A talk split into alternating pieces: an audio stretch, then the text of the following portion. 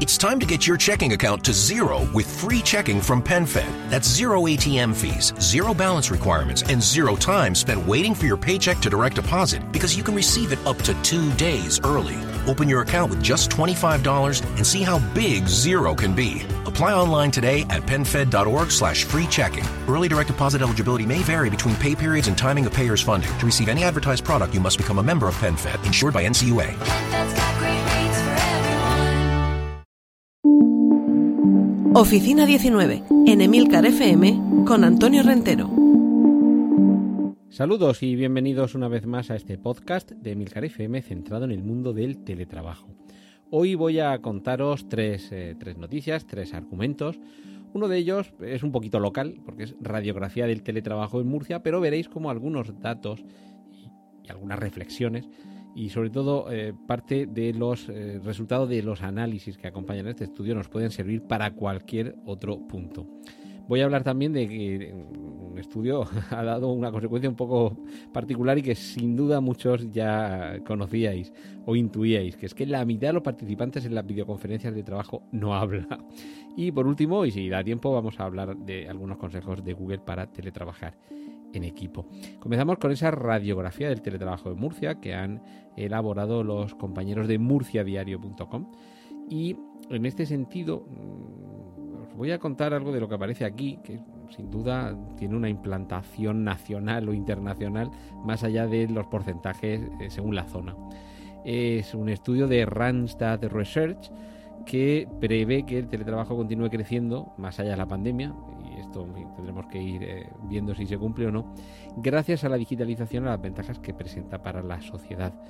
Lo cierto es que en el caso de Murcia, este eh, informe indica que algo más del 26% de los trabajadores de la región podrían teletrabajar en los próximos años, pero este es el segundo porcentaje más bajo de España. Insisto, un 26, en concreto un 26,7%, segundo porcentaje más bajo de España. Ojo, porque este estudio considera que el teletrabajo podría suponer de media un ahorro de más de 100 kilómetros y de 5 horas y media a la semana en desplazamientos, lo que supone un 13,8% de la jornada estándar laboral de 40 horas semanales. Este es uno, solamente uno, de los muchos argumentos que yo en concreto y otras muchas personas no nos hemos cansado de repetir a favor del teletrabajo. Ahorro de combustible, ahorro de tiempo de desplazamiento, evitamos atascos, alargamos la vida útil del coche y, entre otras cosas es tiempo que podemos dedicar a lo que queramos a nuestra familia, nuestras aficiones, a descansar, a dormir, a hacer deporte, a leer un libro o a quedarnos contemplando los pájaros en el jardín.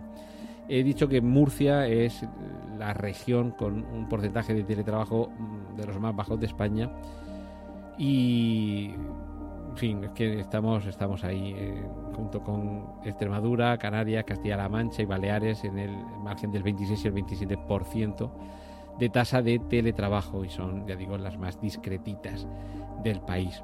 En cuanto a sectores en los que más se teletrabajará, según este estudio, información y comunicaciones con un 67%, actividades inmobiliarias con un 64%, educación con un 61%, mismo porcentaje que las actividades financieras y los seguros, y en cuanto a las actividades profesionales, científicas y técnicas, se quedan en el 59%.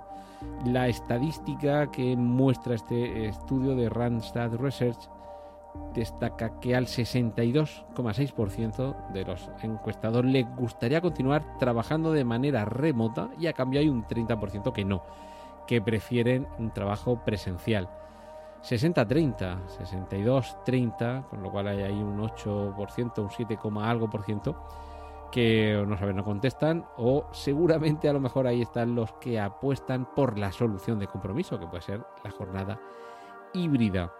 Y por cierto, eh, en cuanto a uno de los impactos más considerables que podría tener el desarrollo del teletrabajo sería la morfología de las ciudades, derivado de este cambio en los desplazamientos y las costumbres de acudir al trabajo y regresar a casa, los tamaños de las viviendas actuales tendrían que adecuarse para el teletrabajo y esto lo que eh, haría es que muchos de los que no disponen del espacio suficiente en casa opten por mudarse a viviendas de mayor tamaño. Algo que, por cierto, es más razonable en cuanto a precios conforme uno se aleja del centro de la gran ciudad. Es decir, que esas grandes urbes con grandes edificios y mucho tráfico desde un punto a otro se podría mitigar si se optara por esa por esa modalidad de trabajo en el que o bien un día o dos días a la semana o algunas horas sueltas o en algún momento hay que acudir al centro y el resto se puede hacer tranquilamente desde casa. Claro que desde casa podemos trabajar, pero de forma un poquito activa, porque aquí tenemos otro de estos estudios, en este caso el índice de trabajo híbrido de Cisco, que muestra una falta de interacción en las videoconferencias profesionales de hasta el 48,2% de participantes que no intervienen nunca durante las reuniones de vídeo. Y aquí se aluden distintas motivaciones. Desde la propia fatiga, que esto me suena que ya lo hemos comentado, la fatiga de la videoconferencia, pero bueno, pues también la fatiga de que estoy cansado y no tengo ganas de hablar, que si la reunión fuera presencial tampoco diría ni, ni pío.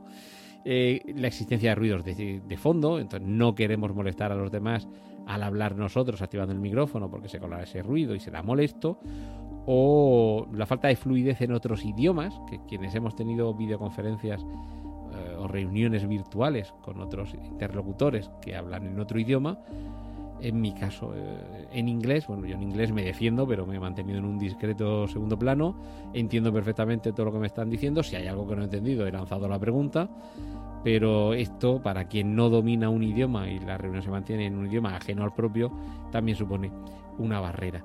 Todo esto, por ejemplo, algo que con el tiempo se irá eh, solucionando con los sistemas que ya van existiendo de traducción simultánea, tanto de transcripción eh, a texto como incluso de la propia transcripción a voz para que lo escuchemos. Y vamos a cerrar esta semana los temas de conversación aquí en Oficina 19 con unos consejos de Google para trabajar en equipo de la mejor, de, perdón, de la mejor manera posible. Para empezar, si hay que compartir información, lo ideal es crear una lista de correo que facilite la comunicación con el equipo hay que organizar también una serie de calendarios que se puedan superponer, porque va a haber grupos de trabajo con tareas eh, mixtas entre distintos miembros, de manera que también cuando veamos la disposición de cada uno de los miembros del equipo de trabajo, podamos organizar las reuniones o la propia eh, marcha de los proyectos. Hay que tener también en cuenta la comunicación en tiempo real entre quienes están colaborando en el mismo proyecto.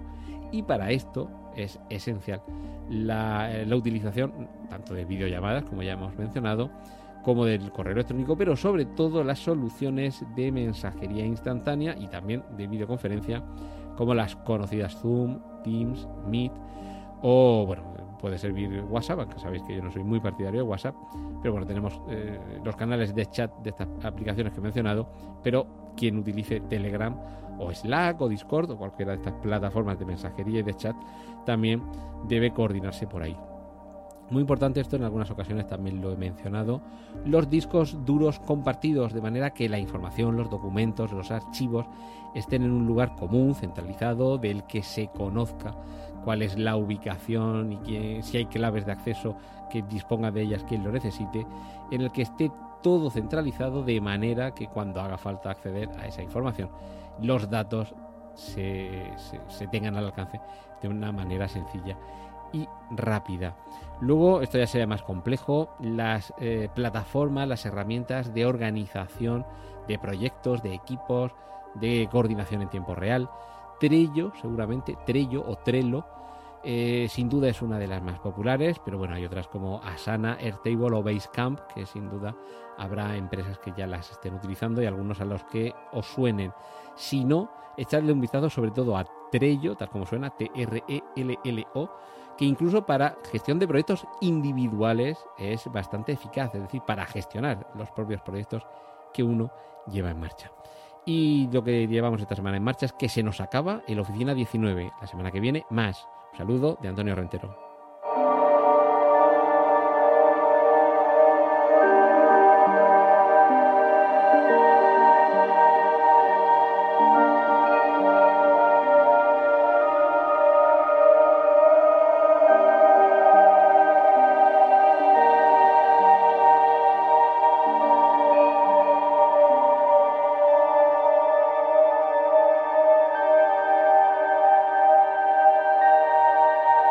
Has escuchado Oficina 19. Hay más programas disponibles entre www.emilcar.fm barra oficina 19 y puedes ponerte en contacto a través de Twitter con arroba Antonio Rentero.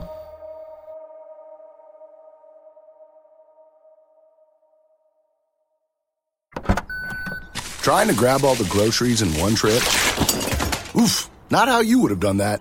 You know sometimes less is more. Like when you drive less and save with the USAA annual mileage discount. USAA. Get a quote today.